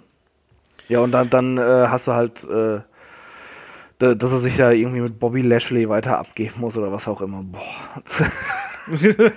Weil ist ja egal, die mögen ihn ja, ne? Und, und er hat ja auch den Titel, den die mögen. Ja, kann, kann man immer wieder den gleichen Mist bringen. Ja, also es ist generell ja äh, so, dass man auch ganz viel mit diesen, ich sag's jetzt mal, Standard-Booking kaputt gemacht hat. Diese Geschichten, ja, wie baust du eine Fehde auf? Als erstes äh, verliert der Champion, dann gibt's vielleicht das, äh, ähm, je nachdem, ob es dann Babyface oder, oder ein Heel-Champion ist, aber dann gibt's auf jeden Fall irgendwann das Rematch, dann geht's ein bisschen hin und her und am Ende, ja, hast du trotzdem keine richtige Fehde und keine richtige Intensität, aber trotzdem irgendwo einen neuen Champion. Das ist, glaube ich, auch was, was das Booking so in den 2010ern stark beeinflusst hat. 50-50 Booking und dieses Ping-Pong von einem Titel. Also, äh, wie gesagt, Kofi Kings ist da für mich echt so, so, so ein Paradebeispiel, weil ich fand den damals wirklich, da hat man ja gedacht, der, aus dem könnte was werden, aber der, ich fand die ganzen IC-Title-Runs von ihm relativ bedeutungslos und da fallen noch einige andere äh, rein. Ähm, die mir da noch so, so einfallen. Ich finde auch zum Beispiel einen, also Wade Barrett, da haben wir jetzt auch drüber gesprochen, der war immer jemand, der hat den, den Titel fünfmal gehalten. Fällt dir da ein Match zu ein? Also außer WrestleMania 31, wo er seinen Titel dann verloren hat, so im Leitermatch. Aber, aber wenig, wenn man ehrlich ist. Ne? Also. ist halt so. Und, und wir haben damals alle Wrestling geschaut. Also, Ja, ja, ja. weißt du noch, als Curtis Axel Champion gewesen ist? Als sie versucht haben, ihn äh, zum neuen Mr. Perfect zu machen und ihnen dann aufgefallen ist, dass er halt äh, im Ring und in Sachen Ausstrahlung einfach nur solide ist. Ja. Und sie dann auf einmal alles wieder über den Haufen geworfen haben und der arme Kerl in der Bedeutungslosigkeit erstmal verschwunden ist. Ja. Ja, ich erinnere mich. Ein Big E war auch mal IC Champion. Ne? Nur so als ja, ja, erinnere ich mich auch noch so grob dran. Ganz dunkel. Ne? Aber- Luke Harper hatten wir auch natürlich noch dazwischen gehabt. Luke Harper fand ich cool. Cody Rhodes war auch IC Champion. Auch da, äh, ne? Das, das, wie wenig Feingefühl halt die WWE auch oft hatte. Wie, Ja. wie Cody gezogen hat mit, mit, sein, mit seinem Schönlingsgimmick und der Maske und sowas, ne? Und da haben sie auch nichts draus gemacht, dass er ihn irgendwie katapultiert hat, die, die, dieser Title Reign. Und der Ja. war halt auch so ein Fixpunkt in den Shows mit. Und, und auch dieses Match gegen Big Show, damals dieses Tables-Match, mit, mit, dem beschissensten Ende überhaupt, wo, wo er Big Show schubst und, und der tritt halt mit, seine, mit seinem Riesenfuß einfach so den Tisch durch und so, oh ja, vorbei. das war sein zweiter IC-Title-Gewinn ja. übrigens. Bei Extreme Rules 2012 war das damals.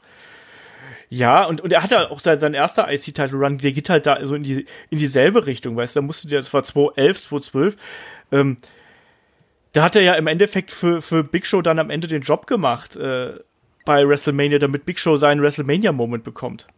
Echt? So. War das bei, bei WrestleMania hatte er, hatte er den dann nicht gewonnen mit diesem Tables-Match? Nee, nee, das war bei Extreme Rules. Nee, nee, es war, äh, also Big Show hat den, äh, hat, hat äh, Cody Rhodes besiegt bei WrestleMania 28. Once in a Lifetime. 5 Minuten 19. Und davor, also den Titel gewonnen, hat Cody Rhodes nämlich von Ezekiel Jackson. Ja? Ah, und dann hat er Titel verteidigt okay. gegen Ezekiel Jackson, gegen Ted DiBiase, gegen auch da John Morrison, gegen Booker T Ach, damals ganz, noch. Ganz ehrlich, ist komplett wurscht.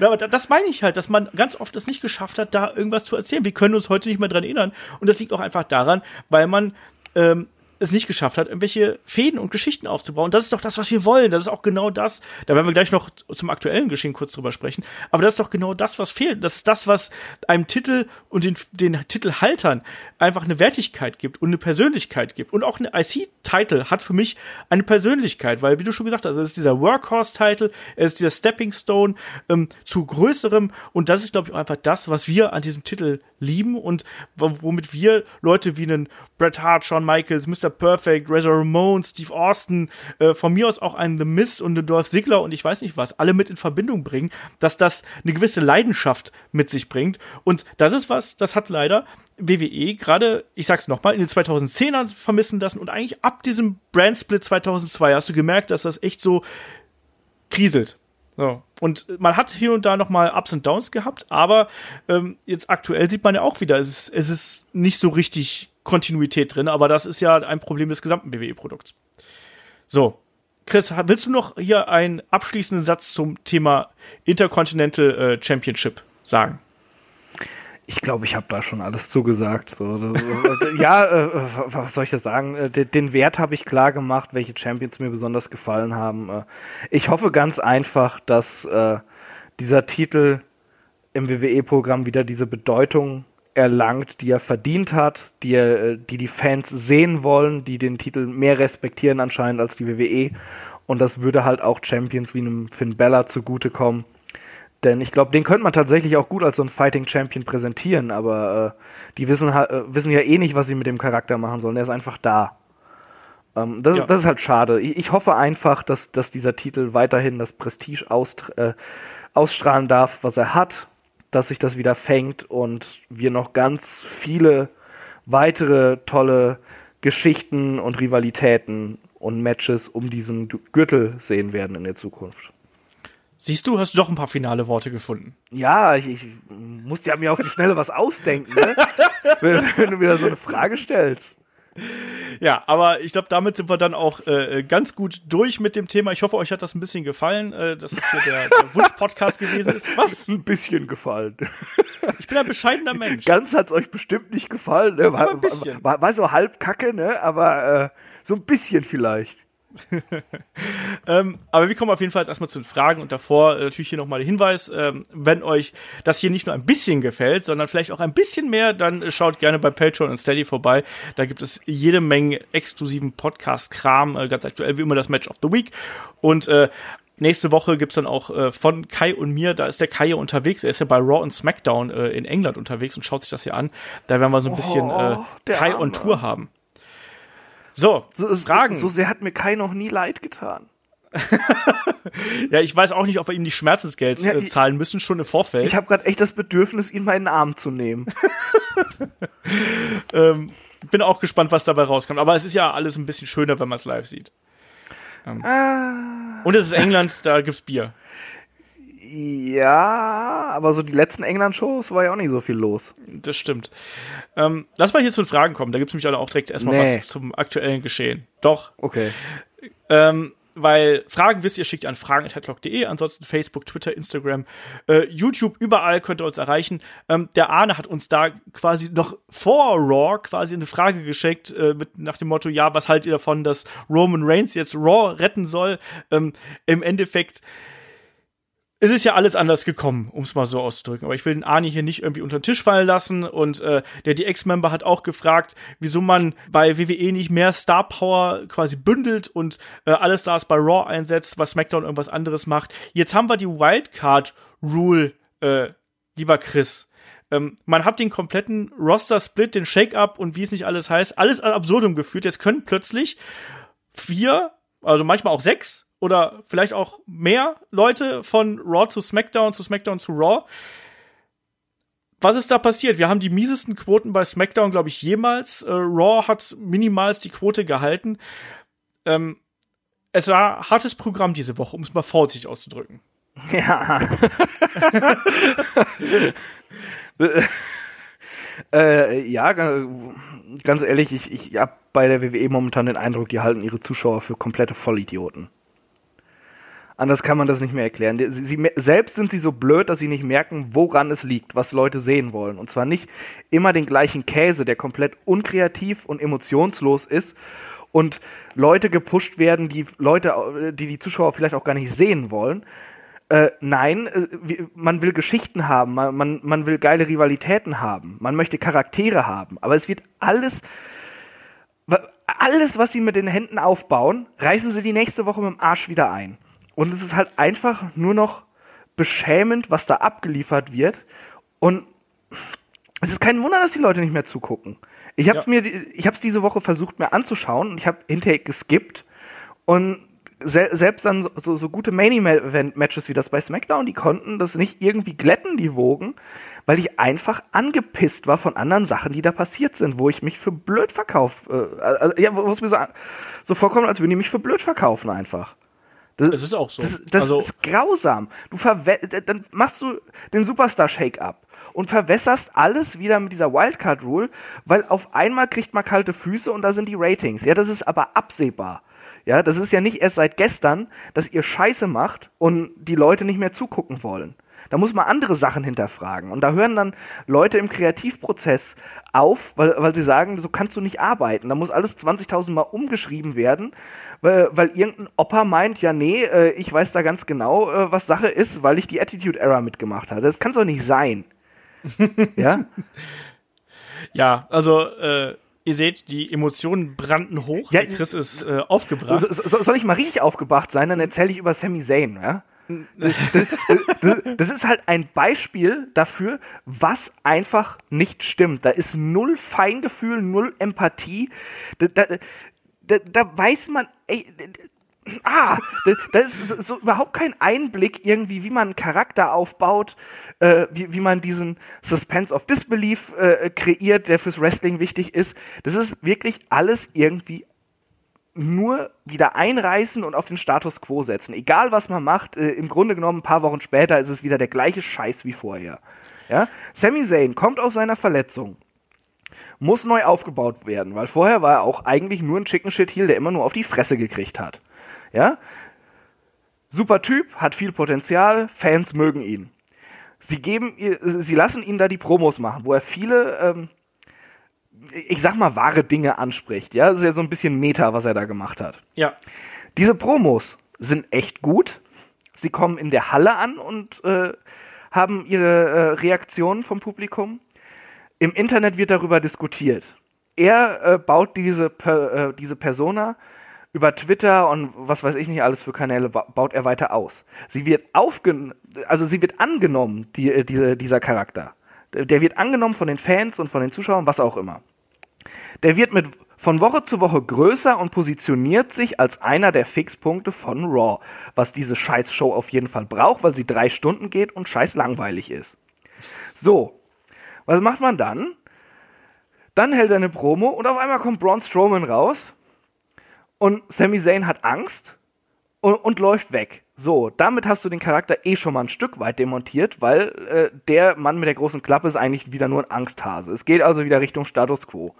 Und er kann dann nicht irgendwie weglaufen und Braun Strowman austricksen, dass man irgendwie zeigt, dass er, eine, dass er irgendwie schlau ist oder sowas. Nein, er lässt sich natürlich in den Müllcontainer werfen. Weil, haha, das ist ja voll lustig, der wird in den Müll geworfen. Äh, warum? Das ist halt so unfassbar unnötig und blöde. Das hätte Braun Strowman mit jedem machen können, aber doch nicht mit einem Charakter, den du über Wochen aufbaust und für etwas in, in, in Szene setzt, ja?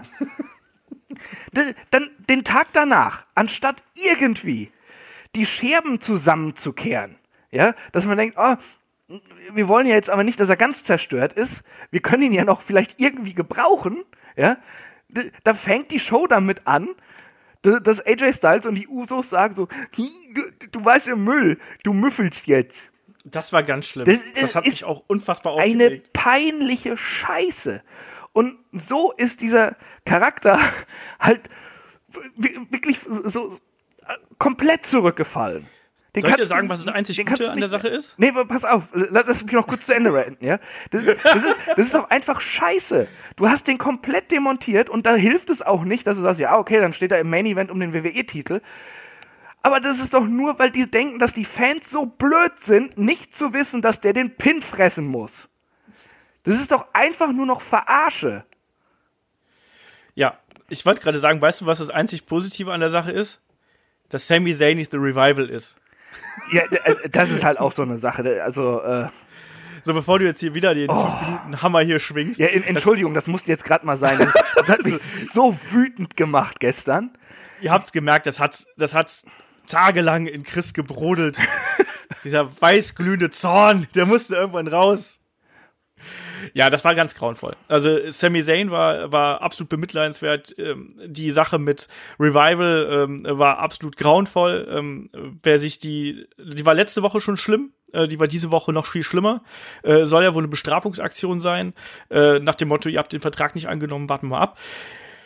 Die Sache mit der Wildcard Rule ist, äh, also ich fühle mich beleidigt in der Form, vor allem, dass mir WWE quasi äh, Zeit gestohlen hat. Ähm, ich schaue mir zwei Wochen lang den Superstar Shake-Up an ähm, und dann im Endeffekt sagt man, ach übrigens, eigentlich ist es so, eh alles egal. So, ähm, und äh, es ist ja dann auch so, dass, dass wohl äh, diese Wildcard-Rule ja wohl auch aus äh, aufgrund des Drucks quasi der TV-Sender entstanden ist, sprich, da greifen dann auch irgendwie die Politics so ein bisschen ein. Also Politics im Sinne von die Einschaltquoten, die einen sagen, äh, äh, wir, wir wollen maximale Star Power. Vince McMahon sagt, ja, wir wollen den Brand Split aber nicht auflösen. Äh, entsprechend haben wir dann so ein verbessertes Ding und wir wissen alle, äh, sobald man irgendwie versucht, sowas dann aufzuweichen, ist es nicht mehr halb so gut, wie es hätte sein können. Ähm, äh, von wegen hier Star Power bündeln und so, es ist ja im Endeffekt jetzt vollkommen wurscht, weil äh, plötzlich können ja dann die, die einen Champions hier auftauchen und die anderen Herausforderer da und man hat dann irgendwie immer so ein wildes Durcheinander. Ich verstehe nicht, warum man dann nicht einfach sagt, komm, dann machen wir halt eben einen, äh, lösen wir es eben auf und äh, man, man schiebt sich dann irgendwie anders die Talente hin und her. Aber so ist es keine unterhaltsame Show. Ähm, man, es, wenn man, wenn man mal so schaut, wie so die, äh, nicht nur Twitter und so äh, damit umgehen. Es ist wohl auch so, dass gerade die amerikanischen Zuschauer wohl sagen und die TV-Stationen wohl langsam sagen, so, okay, Wrestling ist vielleicht auch einfach kalt. So, das funktioniert nicht mehr, ziehen keine Einschaltquote mehr. Ähm, demnächst fängt die Football-Saison wieder an. Äh, ich habe ja heute noch gesehen, dass Vince McMahon ab ja, nächstem das Jahr. das dauert noch ein bisschen. bis er die XFL loslegen will. Ach Gott, ja, der, der. Vielleicht, vielleicht hat er dann weniger Zeit für Raw und SmackDown. Das wäre vielleicht ganz gut.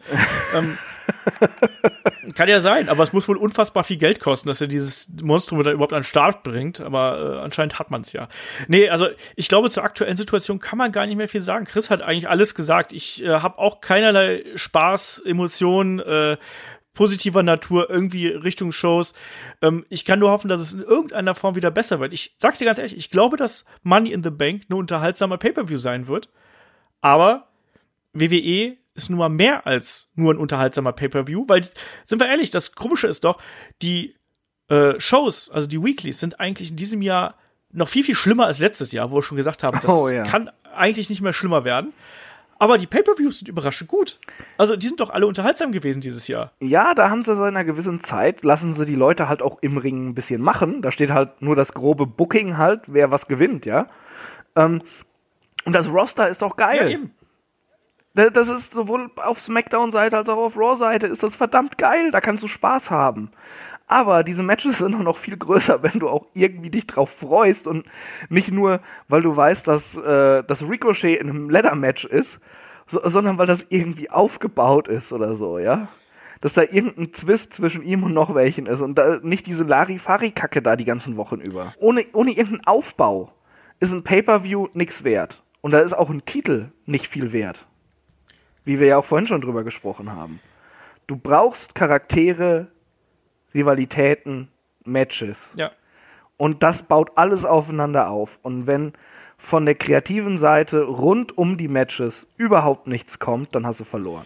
Das ist es eben, ne? Also, ähm, ich glaube tatsächlich, dass man derzeit glaubt und sich da vielleicht auch ein bisschen zu ich weiß nicht, zu, zu sorglos gibt. Ich glaube, man, man ruht sich sehr darauf aus, dass ja dann im Oktober wird alles anders bei Fox, aber das Problem ist, äh, so nach dem Motto, ja, das wird ja dann groß beworben und hier und da, ähm, die werden da schon dafür sorgen, weil da sind wir einfach auf einem größeren Sender. Ich glaube da nicht dran. Ich glaube nicht daran, dass du von jetzt auf gleich auf einmal eine neue Zielgruppe erreichst, äh, wenn du das, Pro das Produkt nicht auch ähm, komplett umstellst und da wieder den, äh, einen anderen Weg gehst. Und dieser Weg muss dahin gehen, dass du wieder Geschichten und Charaktere erschaffst. Und es ist doch letztlich, letztlich ist, war doch Wrestling ging es doch nie darum, äh, dass die, dass die besten Wrestler einfach nur im Ring stehen und miteinander rumturnen. Das kann ich in jeder, in jeder Turnhalle sehen. Da catchen die wahrscheinlich besser als, äh, äh als sonst wo. Aber worum es also eigentlich geht, sind doch die Geschichten. Es geht um die Charaktere, um die Figuren, um die Emotionen. So, das ist es doch, was wir haben wollen. Und das schafft WWE momentan hinten und vorne nicht.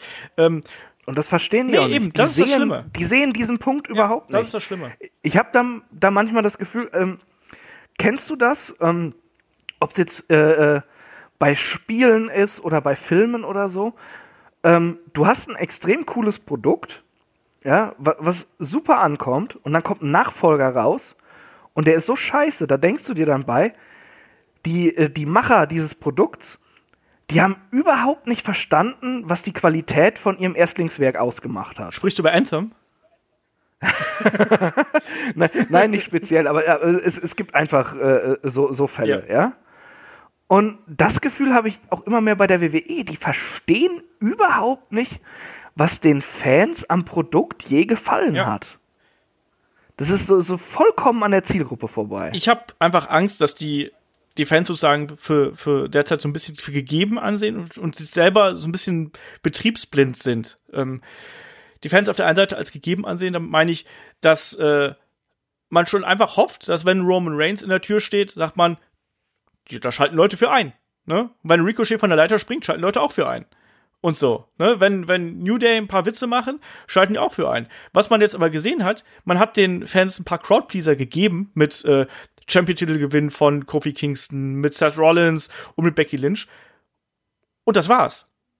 Und die, die, die, alle Charaktere, die bei WrestleMania noch gestrahlt haben, sind eigentlich schon wieder kalt. Ich kann dir nicht sagen, mich interessiert ein Kofi Kingston nicht. Ich kann dir nicht mal genau sagen, was er gerade für eine, für eine Rolle eigentlich hat. Klar, die Fehde mit Kevin Owens ist da, aber ist er einfach nur viel gut Kofi momentan. Was ist denn Becky momentan? Hat jetzt eine absolut unwichtige Fehde mit einer Wrestlerin, die bei NXT schon keine große Rolle gespielt hat und sich nicht beweisen konnte und jetzt plötzlich äh, innerhalb kürzer Zeit zum Number One Contender aufgestiegen ist. Plus dann eben auch noch diese zweite Titelverteidigung gegen Charlotte.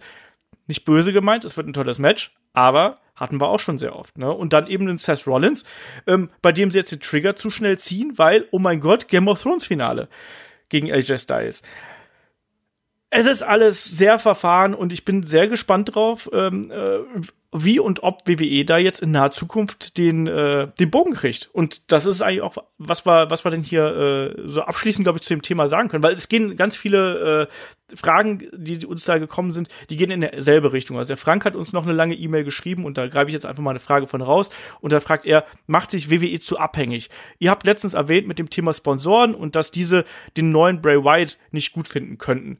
Gab es ja auch schon die Gerüchte.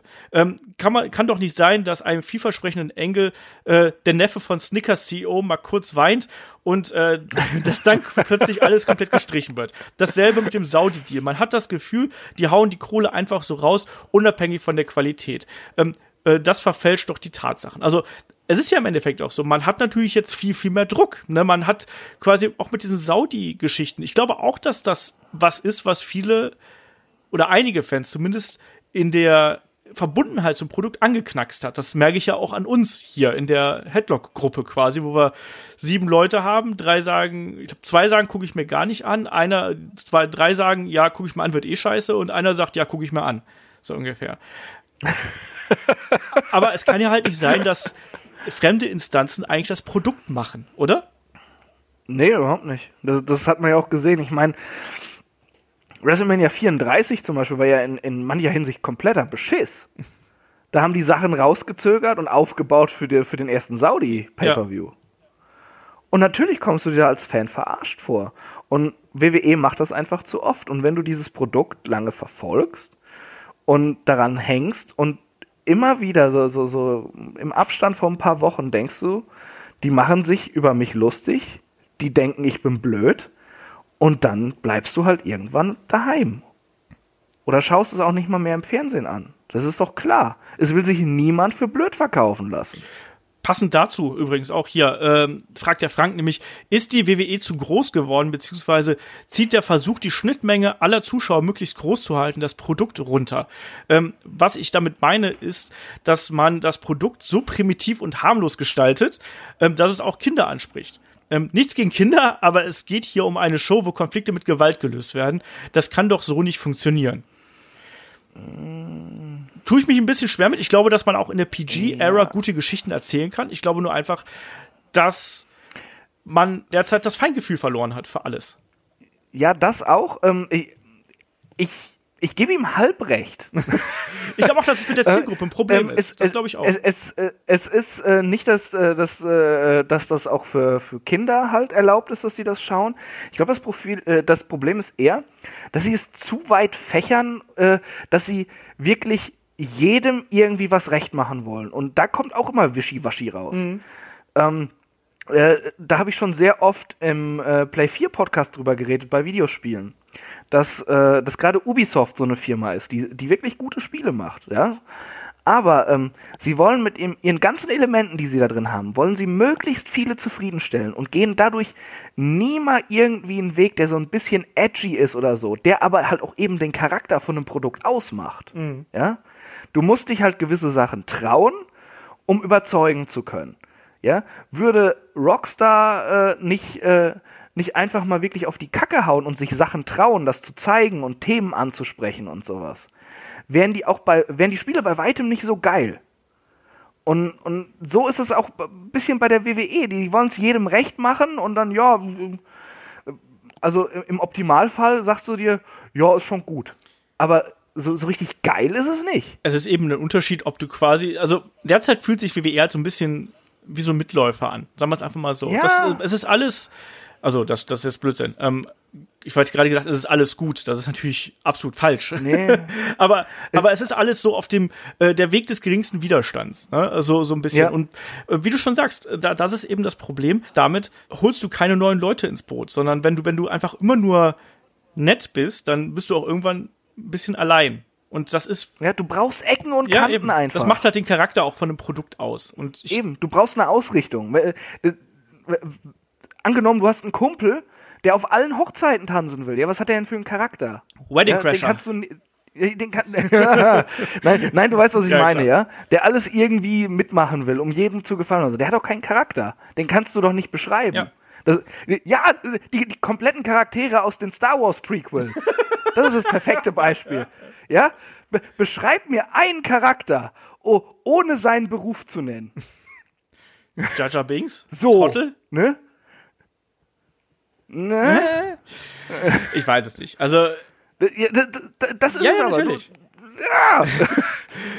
ich, ich, will schon wieder loslegen, aber ich habe schon zu viele Monologe heute gehalten. Das ist richtig. Ähm, Nein, aber ich glaube, wir haben da auch wirklich äh, sehr viel drüber äh, gesagt heute einfach. Ich glaube, das ist äh, derzeit nicht gerade die einfachste Zeit, wenn man nur WWE schaut. Also wenn man auch hier und da noch ein bisschen anderes Wrestling schaut, Progress äh, oder, oder irgendwie selbst Impact. Also Rebellion war echt, war echt ordentlich, was ich mir jetzt da angeschaut habe. Und Boah, viele Spanish Flies, ne? Das ist sein Lieblingsmove. Genau, Direkt ja. nach dem Canadian Destroyer. Genau das, aber war trotzdem okay. Ähm, der äh, Frank fragt noch, äh, Thema Stables und Einzelwrestler. Warum macht das die WWE heute nicht mehr? Beziehungsweise zieht äh, das mal lange durch. Früher oder später werden doch eh alle gesplit gesplittet. Siehe The Shield. Hat sie Angst, dass eine Gruppe zu mächtig wird? Stables und Tag Teams haben nur Vorteile, weil man so die Schwächen, äh, zum Beispiel Mike's Skills, äh, auch kaschieren könnte. Auch da, ich glaube, man braucht ja um einen vernünftigen Stable, übrigens eine New Day ist sowohl Stable als auch Tag Team. Also es gibt schon noch Geschichten, wo man das versucht hat, wo man es auch länger durchgezogen hat. Ne? Shield hat auch lange durchgehalten, trotz dieses Splits.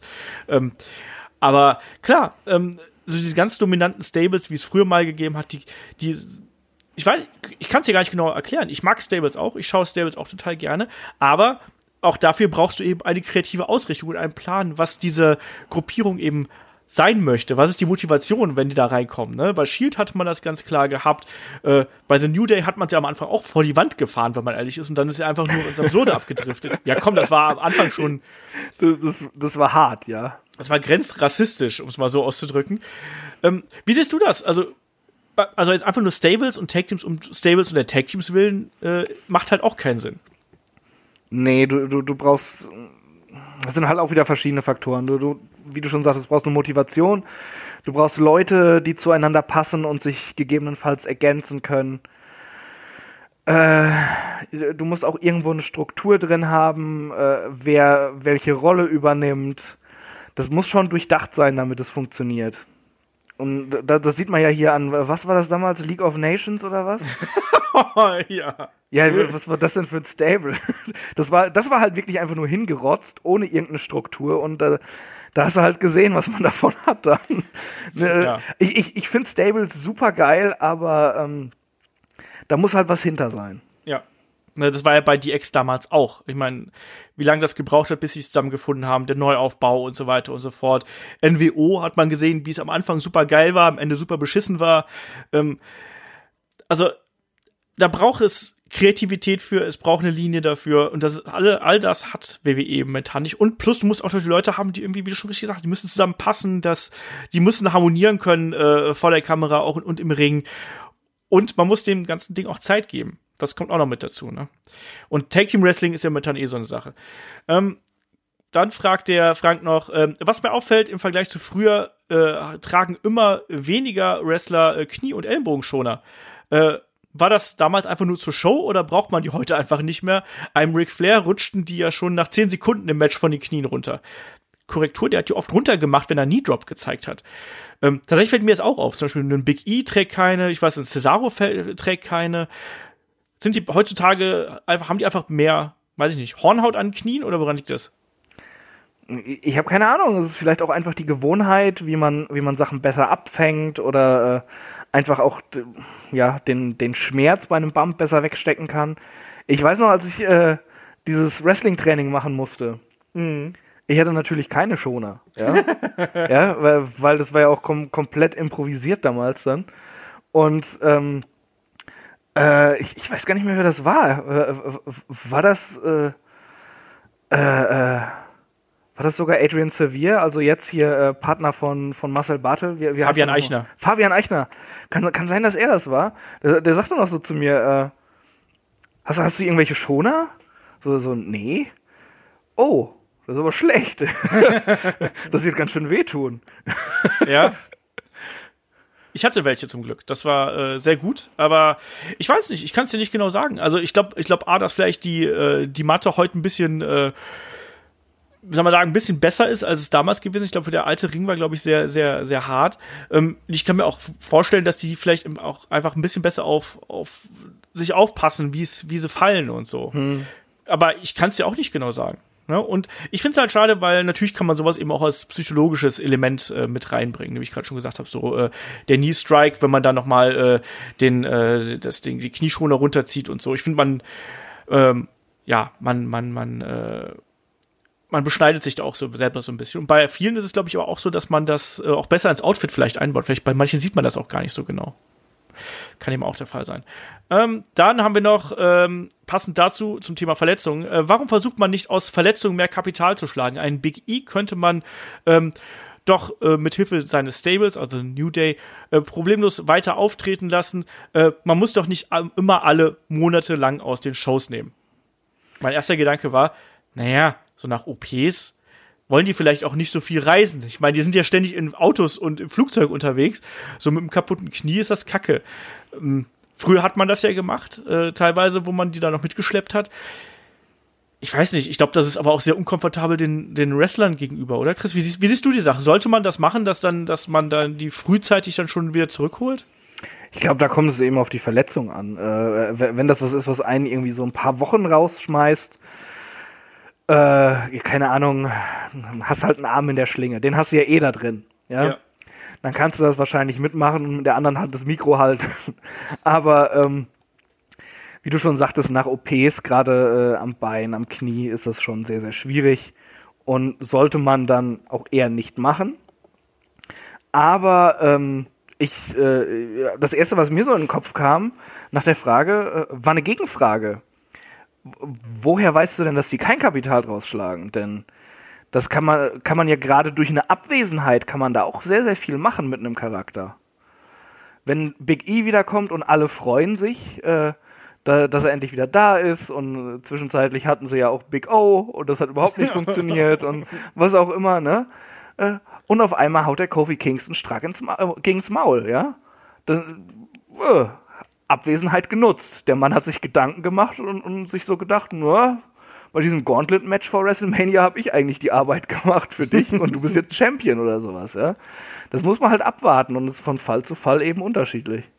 Ja, was der Chris sagt. Ich bin halt, mein, mein Gedanke war zuerst so wirklich die medizinische Komponente dahinter. Ich glaube, manchen Wrestlern tut es dann auch ganz gut, wenn sie erstmal so ein bisschen raus sind, um sich auch ein bisschen zu erholen. Man darf das eben auch nicht unterschätzen, wie viel die Jungs da teilweise unterwegs sind. Und auch da, das war übrigens auch ein Gedanke, den ich mir bei dieser Wildcard-Rule gestellt habe.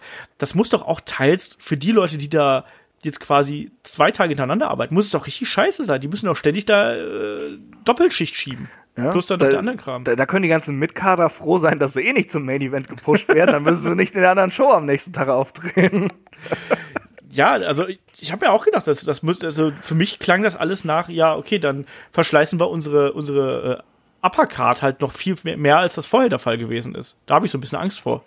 Aber ja, dieses ganze Wildcard-Ding ist einfach undurchdacht, scheiße und blöd. Da braucht man gar nicht mehr groß diskutieren. Das ist Humbug. Kokolores. Genau das. So, ähm, damit sind wir dann äh, durch hier mit der lustigen Podcast-Runde mit dem Chris und dem Intercontinental Champion-Titel und äh, langen Monologen zum. Äh, komm, komm.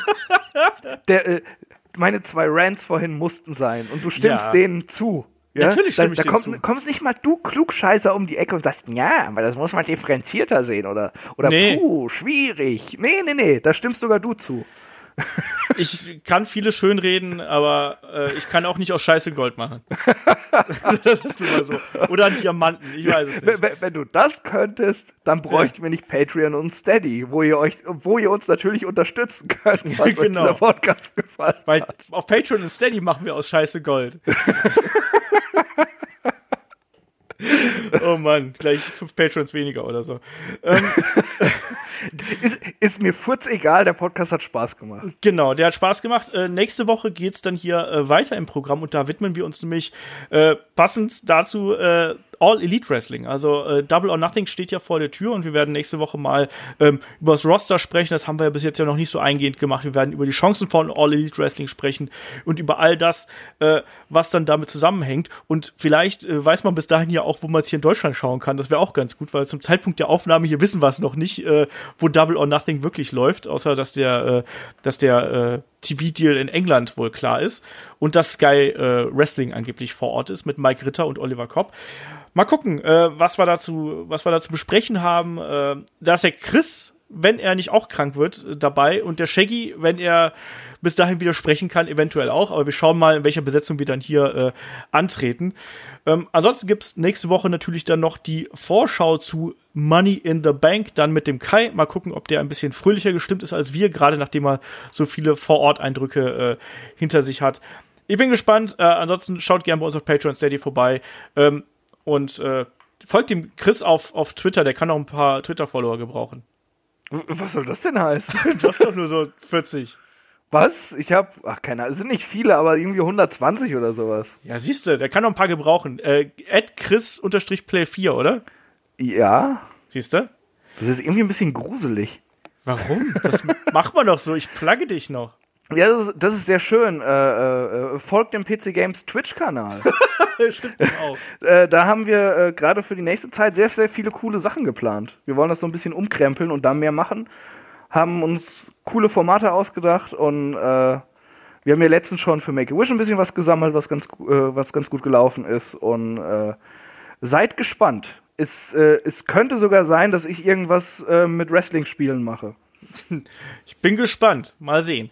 Ähm, ansonsten, äh, gehabt euch wohl, gebt uns gern ein paar Sternchen bei iTunes oder sonst irgendwas. Ähm, vor Oder allem, Bananen für den Monkey Tonk Man, ne? genau, der Bananen von dem Monkey Talk Man. Aber vor allem habt Spaß daran, wenn wir hier über Wrestling äh, quatschen und hört uns zu. Und äh, das könnt ihr nächste Woche wieder tun. Jetzt reicht's mit der Abmoderation. Macht's gut, bis zur nächsten Ausgabe. Tschüss, bis dann. Ciao.